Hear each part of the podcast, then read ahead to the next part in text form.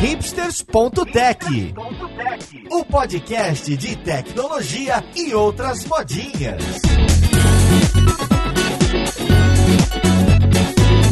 Olá, caríssimo ouvinte, seja bem-vindo a mais um episódio do seu podcast favorito. Esse é o hipsters.tech, eu sou o Paulo Silveira e hoje a gente vai te dar uma forcinha para decidir o que que você vai fazer no seu TCC ou mais ainda, o que que você vai fazer de projeto em casa para aprender um pouco mais, para poder dar uma incrementada no seu currículo e mostrar para os seus amigos e as suas amigas. Então vamos lá podcast para ver com quem que a gente vai conversar.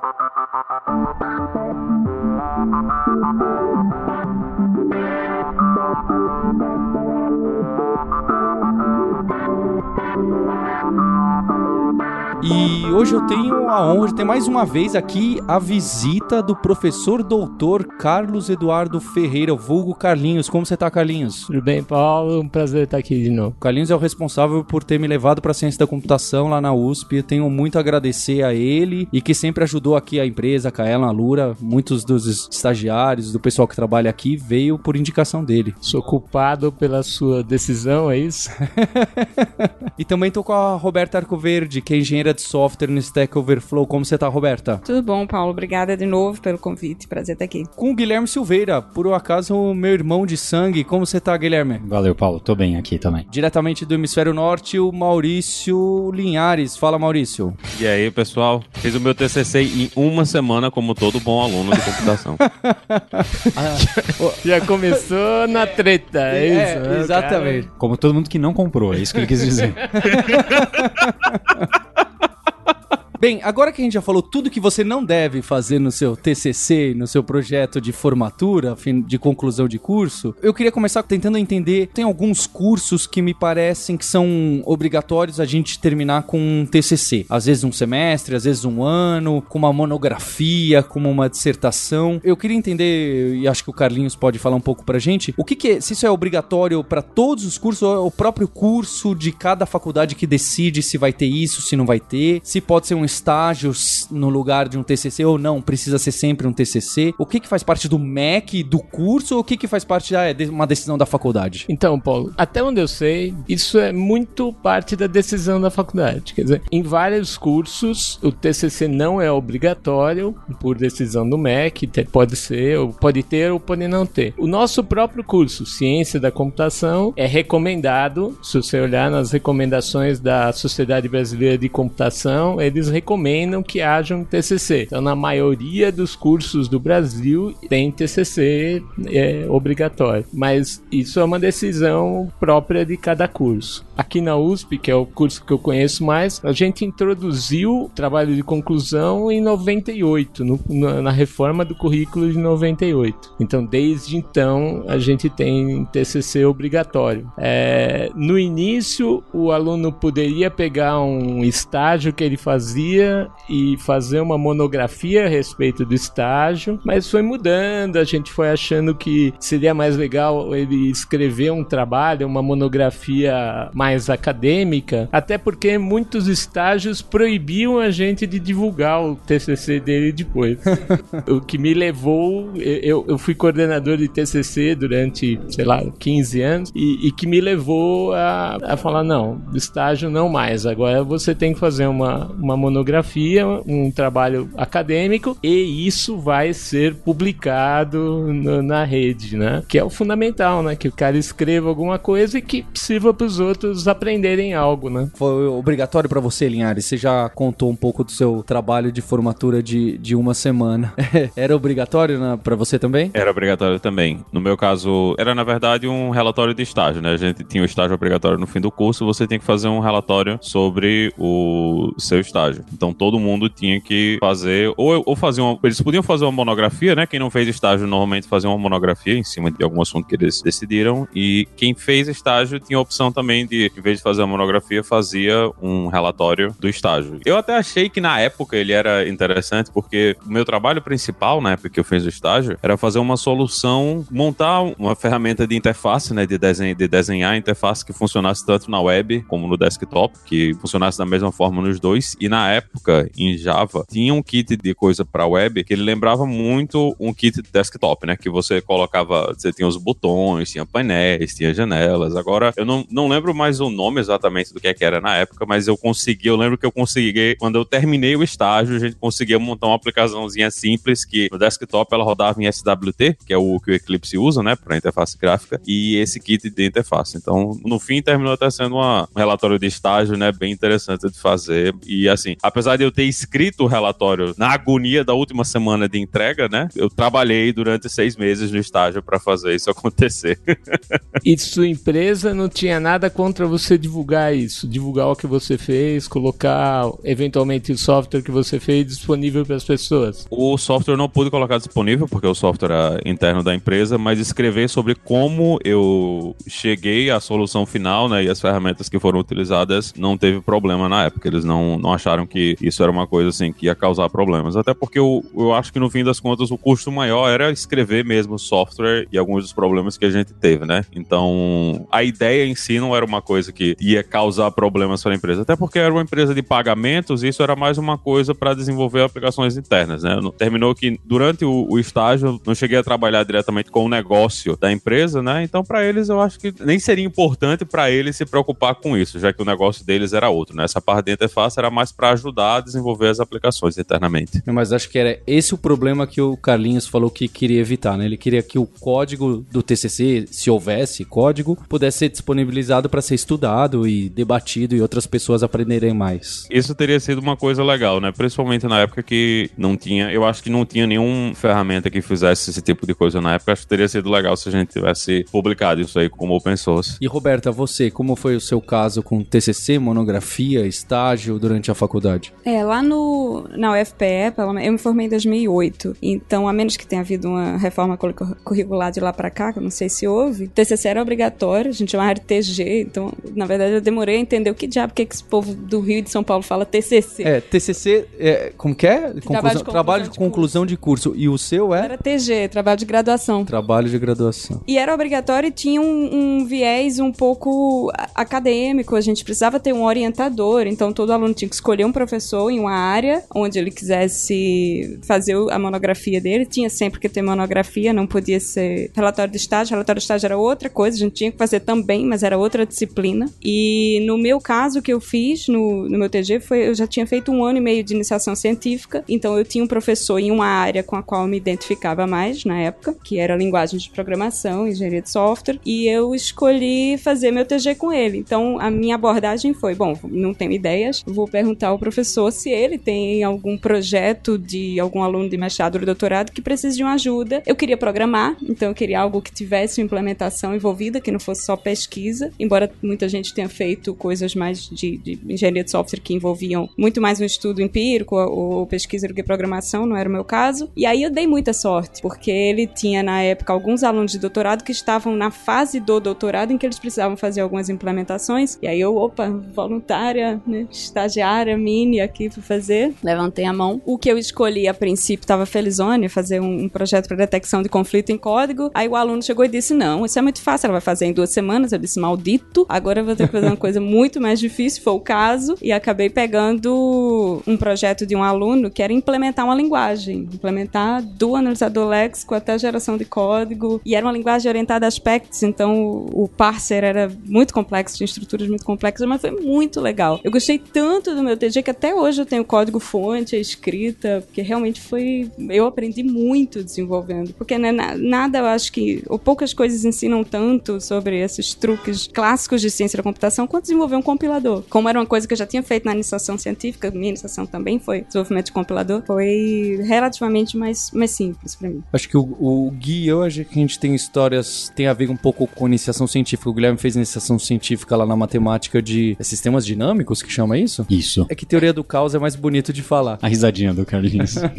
entender a risadinha. Então, na verdade, a minha história, comecei com um professor no primeiro semestre, quando eu voltei da Alemanha, né, destranquei a matrícula no primeiro semestre. Tava super empolgado, e aí, de estudar de novo, né, porque eu não tava estudando fazia tempo. E aí, o professor, numa sala de aula, numa aula, ele deu um exercício que ele provou que em R1 e R2 acontecia certas coisas, porque ele meio que tinha que provar todos os casos, era difícil, né? Aí ele falou: olha, em R3 eu acredito que sim, mas em R4 não. Mas tem que testar tudo, não vou ficar aqui testando na aula, vamos matar o assunto por aqui, né? Não era, não era o objetivo da aula, sabe? Era uma coisa totalmente paralela, né? E era testar todos os casos, ou algo do gênero que era super consumo de poder humano, né? De cérebro. Aí eu fui pra casa no mesmo dia, fiz o programa, que testava tudo, né? R1, R2, R3, R3 e até, sei lá, R13 o computador dava conta, né? Depois ficou lá rodando e não, não deu conta. Percebi que em R1 sim, R2 sim, R3 sim, R... Era, calma aí, eu não lembro, mas era, era algum padrão que era em R2AN-1 sim, nos outros não. Era um padrão assim, sabe? Você perceber que tava acontecendo, né? Não era prova nenhuma, né? E aí eu levei para ele e ele ficou super empolgado. Mandei por e-mail, né? Porque eu sempre tenho vergonha, mando por e-mail. Aí ele ficou super empolgado, conversou comigo. E aí ele começou a me dar um paper pra eu ler, eu li, não sei o que, me empolguei, comecei a estudar. E aí eu comecei a implementar algumas coisas, um, um simulador, né? De, de sistemas dinâmicos é, discretos. E esse simulador foi ficando uma interface gráfica super legal para mim, né? Que era um aluno de graduação. Foi ficando super legal, etc. E a gente transformou isso numa iniciação e isso virou o que viria a ser meu TCC, que não veio a ser o meu TCC. é, então eu passei, sei lá, acho que uns dois anos, dois anos e meio, meio que toda semana, pelo menos, sei lá, uns três dias por semana programando em cima disso. E foi super legal. Escrevi um artigo, dois artigos, eu acho, em cima disso. É, a gente chegou a fazer prova computacional de uma coisa. Eu nem sei descrever isso, né? De tão imaturo que eu sou, mas, sabe, computacionalmente, com os erros matemáticos das contas matemáticas, provar que tal coisa acontecia. Que eu não imaginava que era possível fazer isso, né? Se eu tava querendo provar algo matemático, eu imaginava que ia ser no papel, né? E não no computador. Então foi uma experiência super legal, mas não fechou o TCC. é interessante porque tem muitos casos desse, né? Então você que tá estudando na faculdade e já tem alguma coisa que gosta de fazer, algum professor que você trabalhou em alguma coisa, uma disciplina que você se identificou mais, você procurar alguma coisa fazer nessa área, né? Eu, o meu TCC foi junto com um grupo que a gente tava fazendo sistema online de entrega de projeto, de exercícios, de programas, né? Junto com o Carlinhos, que se chamava Panda e que tem tudo a ver com estudar online, né? Então, isso lá em 2002, 2001, 2002 e, no, e hoje em dia a gente trabalha com ensino online também aqui na Lura, além, além de ensino presencial. Então é curioso como um gancho lá de trás acaba batendo nas coisas aqui, na, assim como o exemplo da Roberta que falou aqui de compiladores e autômatos. E tudo bem que você não fica criando linguagens todos os dias do seu trabalho, mas você que põe a mão lá embaixo no código é, usa bastante desse hardcore aí. Eu queria perguntar pro Carlinhos, então, o que, que você acha que deve ser o caminho pro ouvinte que tá interessado? Poxa, como que eu descubro um projeto que eu possa fazer que seja interessante pra faculdade, pra mim, pra minha carreira? É, já pensando naquela restrição, ah, não quero fazer em acadêmico, não quero fazer pesquisa, eu quero fazer mais com código, eu quero mostrar pro pessoal. E, e o que, que você viu de legal nos 15 anos que você ficou como responsável por essa bomba aí de coordenar TCC? Eu acho que os exemplos que saíram aqui da mesa são exemplos fantásticos. Assim, você vê gente que é apaixonada pelas coisas que fez no TCC. Eu acho que isso é o, a primeira dica que eu daria para um aluno. O que que te apaixona? O que que faz o olho brilhar? Ah, se você sabe o que é, é linguagem de programação, é desenvolvimento de interface, é, é sei lá, é sistemas dinâmicos, né? É, se isso te faz o olho brilhar, fantástico, vai para lá, porque o TCC, o trabalho de conclusão, trabalho de graduação, ele é o teu passaporte, é o que você vai apresentar para o mercado de trabalho. Olha, eu sou capaz de fazer isso aqui, sabe? Eu acho que é uma oportunidade fantástica para o aluno se apresentar, desenvolver um trabalho legal, um trabalho interessante, instigante. Nossa, a gente já viu um monte de coisas, né? A gente já viu trabalhos de um monte de... Mas umas coisas que me fascinam, assim, pessoalmente, são trabalhos que envolvem construção de protótipos, né? Apesar de eu ser um cara de teoria, obviamente só orientei coisas teóricas e ah, na vida que também são muito legais, são muito apaixonantes, sabe? Você vê um, um, um sistema combinatório e entender por que, que ele funciona de um jeito e não funciona de outro, caracterizar, etc. É muito legal, né? Como o, o teu mestrado, por exemplo, um mestrado muito bacana. Mas eu acho que quando o cara desenvolve um, um protótipo é uma coisa que é muito fascinante, especialmente alguma coisa que seja construída. Então, só para lembrar um exemplo que eu vi num concurso desses de trabalhos de conclusão. O cara desenvolveu um aplicativo que media caixas para colocar em container. Então, ele tinha que fazer um sistema, ele construiu um negocinho que mandava dois feixes de luz, os dois feixes de luz batiam lá na, na caixa que ele queria saber qual era o tamanho. Aí ele sabia a distância dos dois feixes, ele media lá, media. Então tem análise de imagem, tem um monte de coisa envolvida, né? Matemática, geometria. E ele tinha uma inferência daquele tamanho da caixa. Ele, bom, media assim, media assado. Ah, então o volume é esse. Sabe? Uma coisa super legal, né? E ele construiu aquele dispositivo que acabava resolvendo o problema que ele tinha se proposto. Eu acho que esse tipo de trabalho é muito legal. Assim, isso me deixa muito fascinado. Isso é, dele chegar até o final de entregar um protótipo. Não é só que ele fez o programinha, ah, se existisse um, um aparelhinho que fosse até lá no container, daria pra fazer isso. Não, ele fez tudo. Exatamente. Hoje em dia, que hardware é muito mais barato, muito mais disponível, eu fico imaginando, né? Quanta coisa que tá faltando por aí, né? Ou, ou que o cara poderia imaginar e fazer. A gente usa esses reloginhos que medem passos, que medem a nossa pulsação e tal. Por que, que o cara não pensa, não, vou fazer um, um dispositivo desse? Vou construir, vou ver qual que é o software envolvido, como é que ele se conversa com o aplicativo no celular. Será que não, não é um TCC bacana o cara se meter a fazer isso e, e desenvolve? Tá, não vai ser bonitinho como o seu, né? Ou não vai dar para sair vendendo, mas será que não é um, um projeto bacana para o cara entregar? Outro dia eu, eu sugeri lá pro pessoal dos nossos grupos de extensão, né? Tem um pessoal que estuda exatamente hardware livre, né? E eu sugeri pra ele, por que, que vocês nos fazem um protótipo de uma tornozeleira eletrônica? Vai, vai vender, cara! E, e- e não parece ser muito difícil, não é verdade? Assim, você coloca, faz um negócio bem mais barato do que o- o- os disponíveis no mercado, né? E, e você constrói um protótipo, põe lá. Eu acho que esse tipo de ideia deve ter um monte por aí.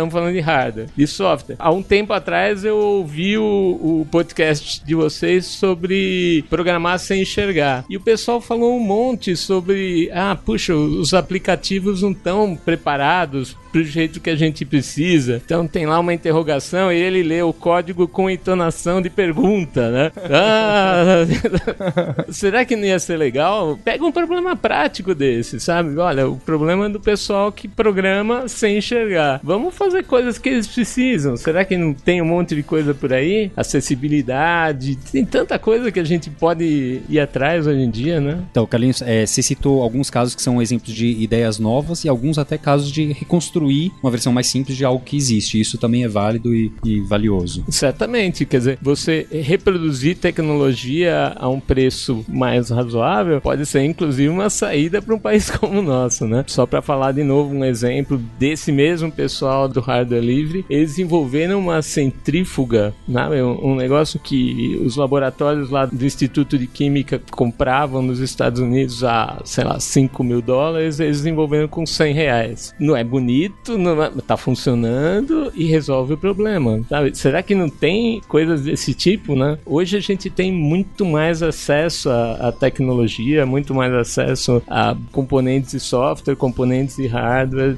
a um preço muito menor, né? TCCs poderiam ajudar nisso. Uma coisa que eu vivo falando, né? Poxa, a gente vai pegar, eu vou, agora eu só uso transporte público, né? Então eu vou pegar o ônibus. Por que que não tem O horário. o horário que o ônibus vai chegar. Todo ônibus de São Paulo tem um GPS. A gente sabe disso, né? A gente olha no aplicativo e sabe que o ônibus está chegando. Por que, que isso não está no ponto? Quanto custaria fazer um protótipo de um negócio desse tipo? Será que não tem nenhuma empresa de transporte da cidade de São Paulo que se interessaria por um projeto desse tipo? Eu duvido. Uma coisa interessante que o pessoal às vezes não percebe é que também todas as áreas que estão ao redor de você dentro da universidade precisam de ajuda de computação. Todas as áreas, in- independente do que seja, vai ter alguém, vai ter um professor, vai ter aluno, vai ter uma, uma cadeira que está precisando de alguém descrever alguma coisa para controlar alguma coisa no computador e também vai surgir uma quantidade assim absurda de ideias. Para quem não tem ideia ainda, sai perguntando para os amigos que estão fazendo outros cursos lá na faculdade. Na UFPB, lá na Paraíba, tem um projeto, não é um, bem um robô, né? Mas é o torso de uma pessoa que o pessoal usa para fazer treinamento, o nome, que você faz pressão na... CPR. na é, CPR. Tem, tem um robô para fazer CPR, absurdamente mais barato que os robôs de CPR, que o pessoal normalmente compra pros cursos, né? Das coisas que vêm de fora do Brasil e tudo. Então, eles fizeram um protótipozinho de um robô que eles conseguem usar para avaliar o quanto de força a pessoa fez na hora de apertar o robô. Faz muita coisa de que esses robôs mais chiques e mais caros, né, que vêm de fora fazem, mas muito mais barato de fazer. Então, foi um professor mesmo, um professor de medicina que começou o projeto. Ele teve ajuda de uma ou outra pessoa para fazer o negócio acontecer, mas ele desenvolveu a maior parte do projeto. Dentro dessa área, dentro das outras áreas fora da computação, tem também um absurdo de pessoas que tá precisando de ajuda, que não sabe programar ou não sabe. Às vezes a pessoa não sabe nem o que é que o computador pode fazer, né? Como o professor do Guilherme aí, que provavelmente não sabia que dava para fazer esse tipo de coisa com o computador. Então, tem uma área absurda fora, né? Se você olhar para fora do seu curso de computação, tem muita coisa que você pode aproveitar também na hora de fazer o seu TCC e aprender outras áreas. E eu acho que é nessa interseção da computação com as outras áreas também que a gente vai ver várias ideias incríveis, né? Que vão se transformar em negócio. De repente, podem ser uma startup aí que vai levar você pro Vale do Silício, seja lá para onde for, para no futuro. É, me parece que todo mundo meio que teve suas ideias, ou sugere que se tenha essas ideias a partir das conversas com quem tá do lado, ou dentro das faculdades, ou outras áreas, ou as mesmas áreas. Eu, eu não tive a minha ideia, a minha ideia era um projeto de doutorado que meu professor me passou. É muito mais fácil assim, quando você conversa com as pessoas, entende as necessidades que existem no mundo, na, na, na academia ou fora dela, é, do que tentar ter uma ideia sozinho no seu quarto que saia só de você, né? Claro, acontece, tem muita gente que tem também. Mas pelos exemplos que a gente colocou aqui, os exemplos do professor, ter um, um relacionamento com pessoas dentro da sua faculdade, com professores e com pesquisadores, ajuda muito para quem tá sem ideia. Tem dois pontos que apareceram fortes, né? Primeiro é resolver realmente um problema, seja ele qual for. Um, um problema do cotidiano, do dia a dia, um problema que você gosta, que a sua família tá tendo, que um amigo, que um professor ou que um aluno de doutorado tem que resolver. E o segundo que eu acho que o Carlinhos também gosta é isso de interdisciplinaridade, de ah, de ter um pouquinho ou ter biologia, ou ter química, ou ter física, ou ter finanças, ou porque na, na verdade o computador e a gente quer resolver alguma coisa do mundo real. Então ele vai estar em contato, você não vai estar resolvendo um problema do computador normalmente. Você está resolvendo um problema que, que, ó, a finalidade é essa, aqui no dia a dia é isso que vai te ajudar. Por exemplo, eu, um dos trabalhos que eu estive envolvido nos últimos anos que mais me fascinaram foi uma, um trabalho interdisciplinar com antropologia. E curioso como chegou a mim o trabalho. O, tem um professor na FEFELEST, né, Faculdade de Filosofia, Letras e Ciências Humanas da USP, que trabalha com casamento em populações indígenas do Alto Xingu, de alguma coisa assim. O que, que isso tem a ver com a computação? Vocês estão pensando, né? Bem, ele tem anotado os dados dos casamentos desde os anos 80. No caderno. No caderninho, exatamente. E não, ele tinha no Excel, no, no, Access, né? No Access ele tinha. E, bem, e Levi-Strauss, um grande antropólogo, né? Ele propôs teorias de que há figuras que se repetem nesse mar Essa de árvore. casamentos, nessa árvore. E agora a gente começa a ver computação, tem os pessoal, vai tendo filhos, os filhos vão dando um grafo, né? Dirigido a cíclico e os casamentos constroem ciclos nesse grafo, né? E aí esses casamentos constroem ciclos. E o Levi-Strauss tinha lá teorias de, da cara que tinha esses ciclos, né? Por exemplo, tem uma coisa chamada de troca de esposas, né? Se uma família cede, né? Entre aspas, eu estou fazendo as aspas, vocês não estão vendo. Se uma família cede a esposa para uma outra família, a outra família fica devendo uma esposa para essa família, uma moça, uma moça para essa família. Então, se você olhar para o grafo, né? Você vê que tem uma ligação entre as duas famílias de um rapaz daqui casa com uma mulher de lá e agora vai ter uma outra ligação dessas duas formando um ciclo. Como é que o cara resolvia o problema de encontrar esses ciclos? Ele fazia consultas no Access. É verdade que o pai do pai do pai do pai do filho do filho do filho, entendeu? Ele fazia essa consulta e demorava séculos para fazer uma consulta. Aí ele contou esse problema para uma pessoa de banco de dados, que era o que conhecia de computação. Não dá para fazer mais rápido porque o, o, o Access não tá dando conta, demora muito para essa minha população indígena de de 700 pessoas. Tal. Aí a pessoa olhou e falou assim: Isso não é um problema de banco de dados, isso é um problema de grafos. E aí veio para mim.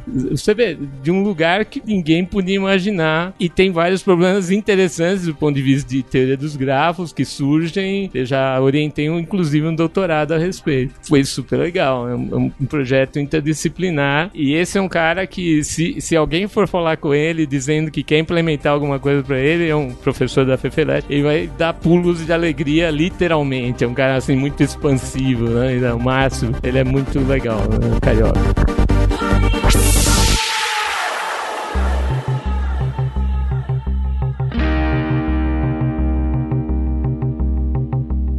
Eu acho que uma coisa, sendo até meio chato aqui, uma coisa que os alunos devem prestar atenção também é na cadeira de introdução à pesquisa científica. Não, não, não sei se todo mundo usa o mesmo nome nas faculdades, mas é aquela cadeira que ensina você a escrever o diabo do TCC, né? Eu acho que nem todo mundo usa cadeira.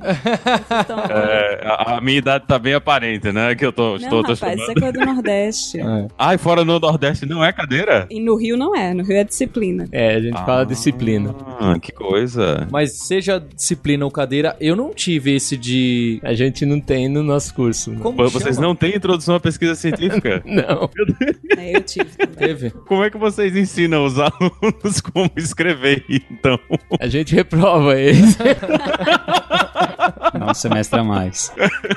Então, assim, pra, eu eu acho que é uma coisa importante prestar atenção nessa coisa, tanto de entender o que é pesquisa científica de verdade, porque muitas vezes eu vejo o pessoal querendo fazer, ah, eu quero fazer um TCC e vou fazer um, um questionário para verificar se pessoas que trabalham com software pensam de um jeito ou pensam de outro jeito, né? E eles fazem isso aí, eles publicam o questionário em várias listas de discussão e depois eles dizem, ó, eu cheguei à conclusão que pessoas que trabalham com software gostam da cor azul, mas obviamente essa pessoa provavelmente não entendeu o que significância estatística significa, né? Não, não prestou atenção lá na- nas aulas de introdução à pesquisa científica de como é que você faz um questionário, como é que você define as populações, como é que você acha uma conclusão desse tipo de coisa. Então, você termina investindo muito tempo num trabalho que, no fim das contas, ele não, não, não tá dando um resultado real, né? Ele não tá, não tá representando muita coisa na, no mundo real. Então, de repente, é melhor nem tentar fazer esse tipo de trabalho se, se, se você não tem uma população bem definida, se você não, não entende bem como é que você vai passar esse tipo de questionário, como é que você vai fazer a análise estatística dos resultados,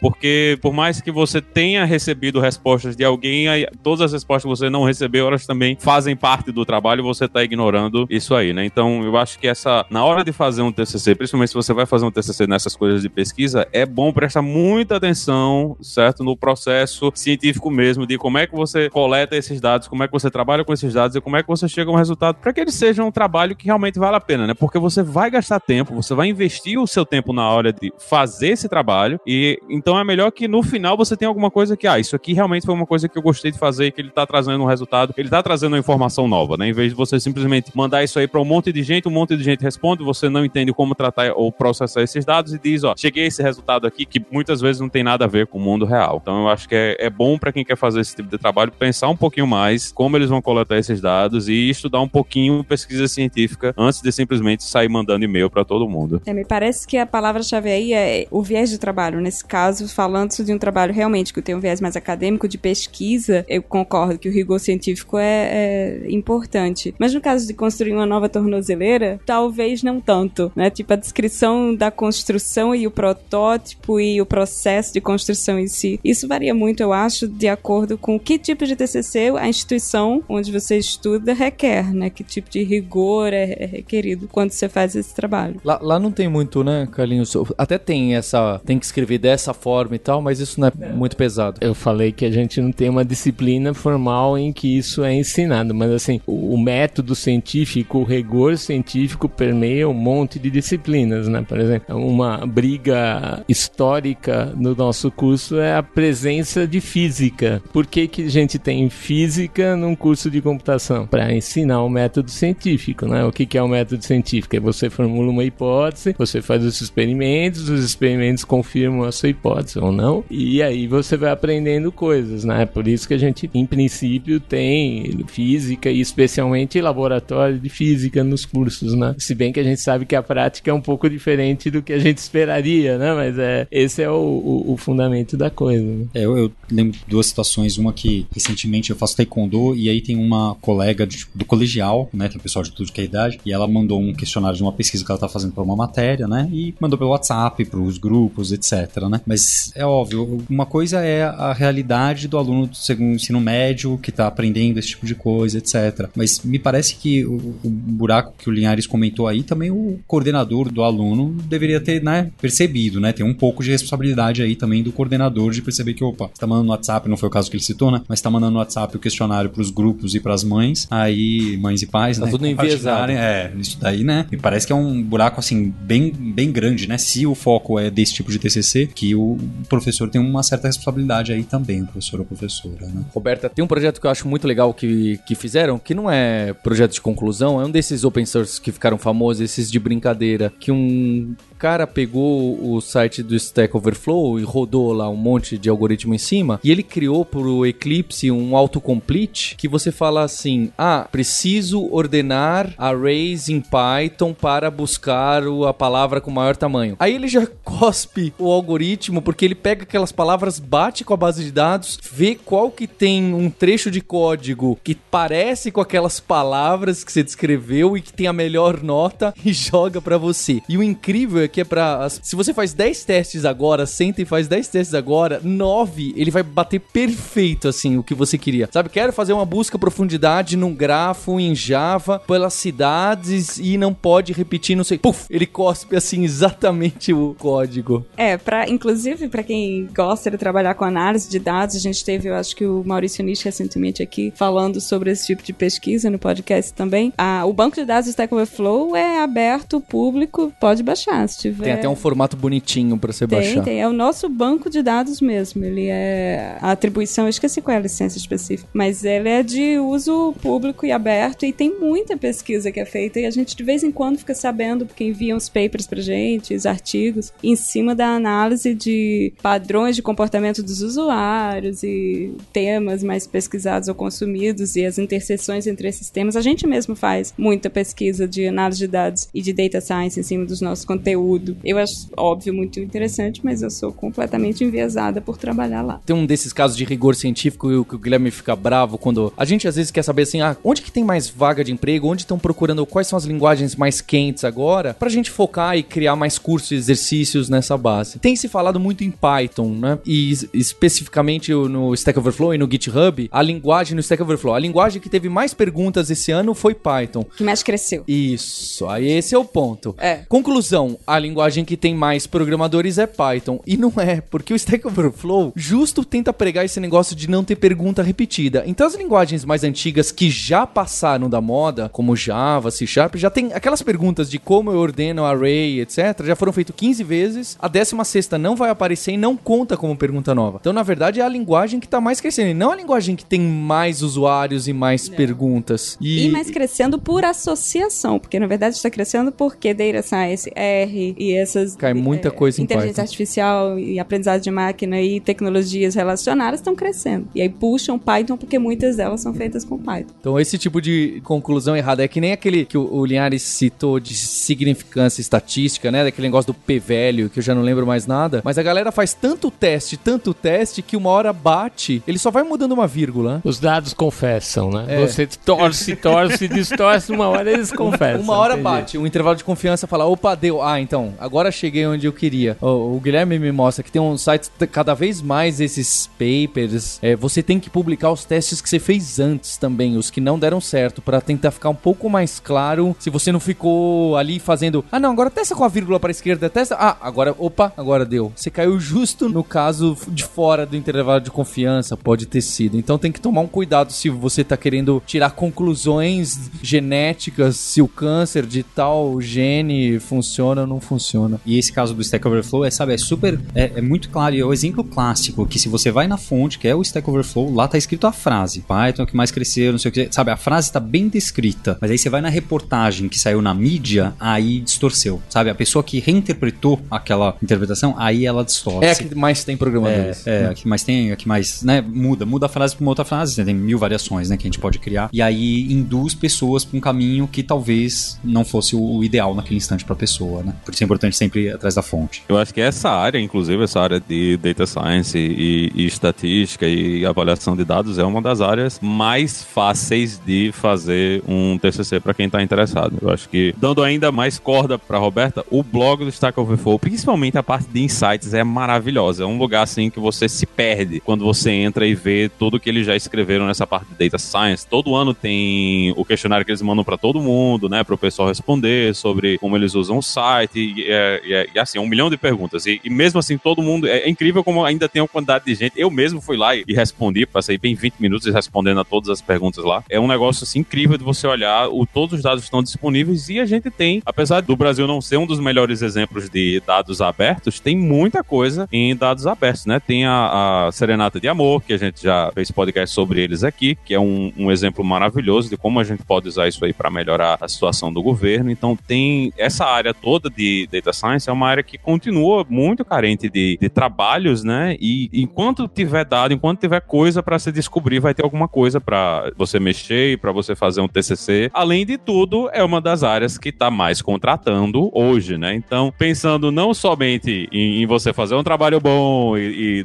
dar alguma coisa de volta para a sociedade, também é um, é um investimento que vai ser válido porque isso pode ser o seu futuro emprego, né? Pode ser aonde você vai trabalhar quando você entrar no mercado. Então, é um investimento que vale aí dos dois lados. Eu ia falar exatamente isso. Eu ia falar que é, data science é um negócio que tem hoje uma fonte basicamente inesgotável de dados públicos, dados públicos interessantes, como o Linhares mencionou, de várias fontes. Eu acho que interesses diversos, né? Então, ainda mais esse ano, também ano de eleição, né? Será que não é legal fazer uma pesquisa que aborde sobre tendência de votação dos deputados de uma determinada bancada, entendeu? Esse tipo de trabalho eu acho que é muito legal e realmente tem mercado e é um tipo de trabalho que você vai aprender muito fazendo, vai aprender muito de metodologia científica, vai aprender muito de computação, aprendendo as ferramentas. Acho que também é um trabalho bem legal. E só para defender a minha também, é, se você gosta de teoria, não fique envergonhado, né? Assim, teoria é legal também, vai trabalha com é, você gosta de linguagens que nem a Roberta, ótimo, né? Vai fazer o teu, seu trabalho em autômatos ou mesmo desenvolvendo compiladores, etc. Ou se você gosta de teoria dos grafos, tem um monte de coisa muito bacana para se estudar nisso, não tem a menor dúvida, né? A gente aqui tá citando coisas que parecem mais sexys, né? Parecem mais divertidas, mas certamente tem muita coisa legal e divertida também em áreas teóricas, né? Claro.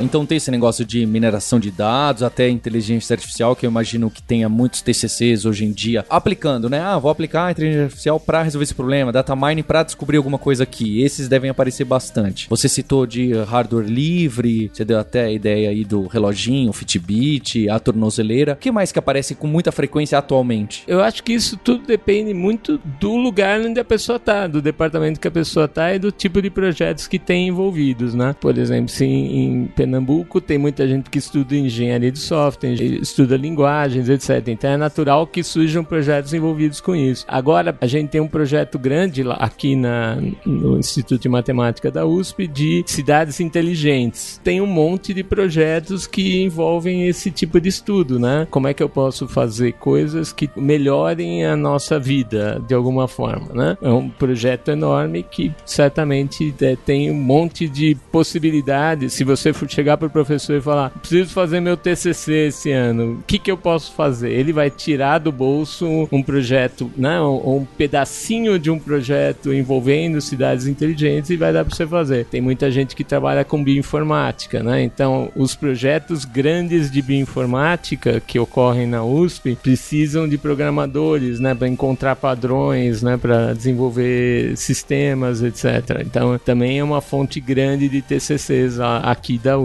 né? Eu acho que isso tudo depende um pouquinho do lugar que o aluno tá, sabe? Ele olhar, entender quais são os projetos, onde eu me encaixo melhor, o que, que eu mais gosto de fazer e ir para lá, né? Você comentou da cidade inteligente, já tem algum TCC que faz um guarda-chuva para semáforo? Choveu e olhada assim, ele não desligar.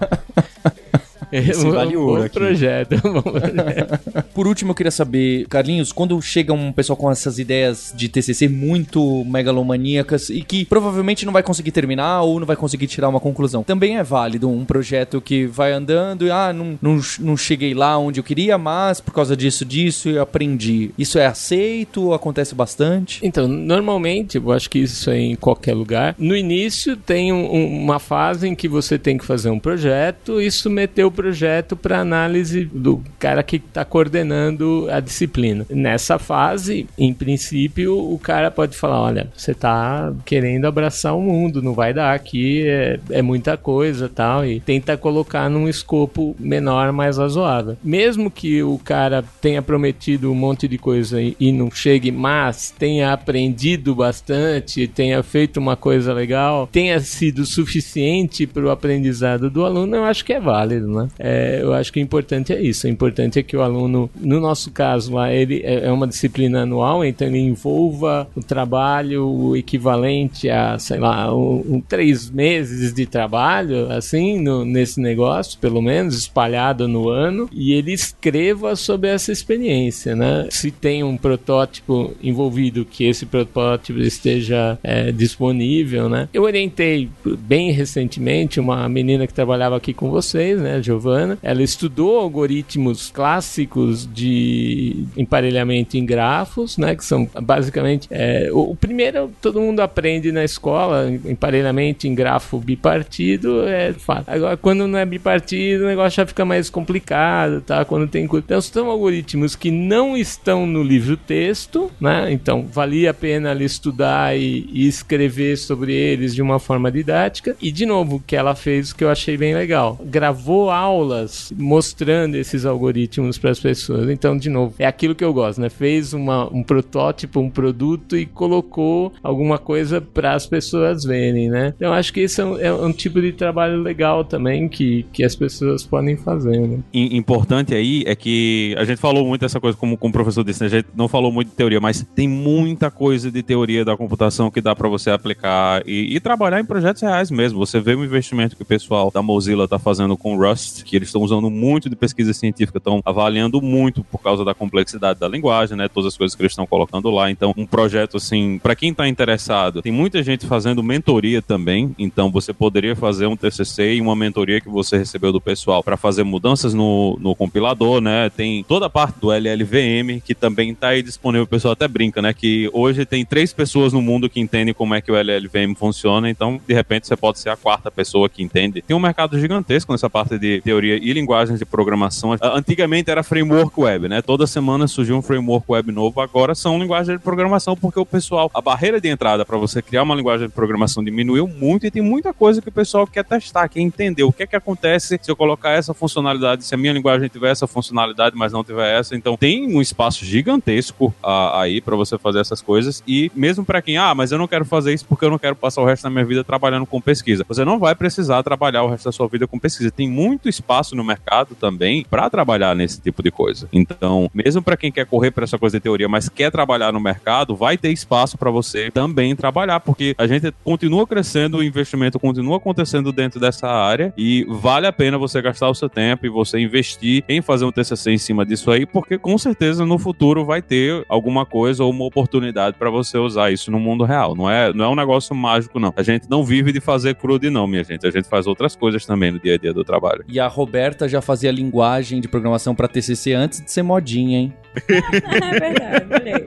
Eu ia comentar que, conectando os assuntos, na pesquisa entre os usuários do HackerRank, dois pontos. Rust é a linguagem mais odiada pelos usuários. São pessoas tristes.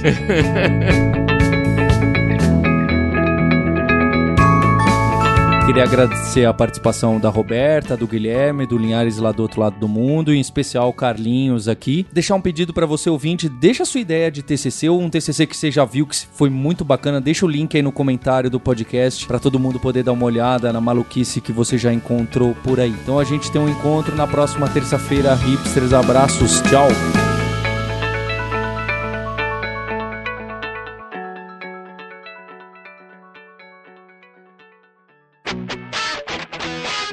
Você ouviu o hipsters.tech, produção e oferecimento alura.com.br, cursos online de tecnologia e Kaelon, ensino e inovação. Edição Radiofobia, podcast e multimídia.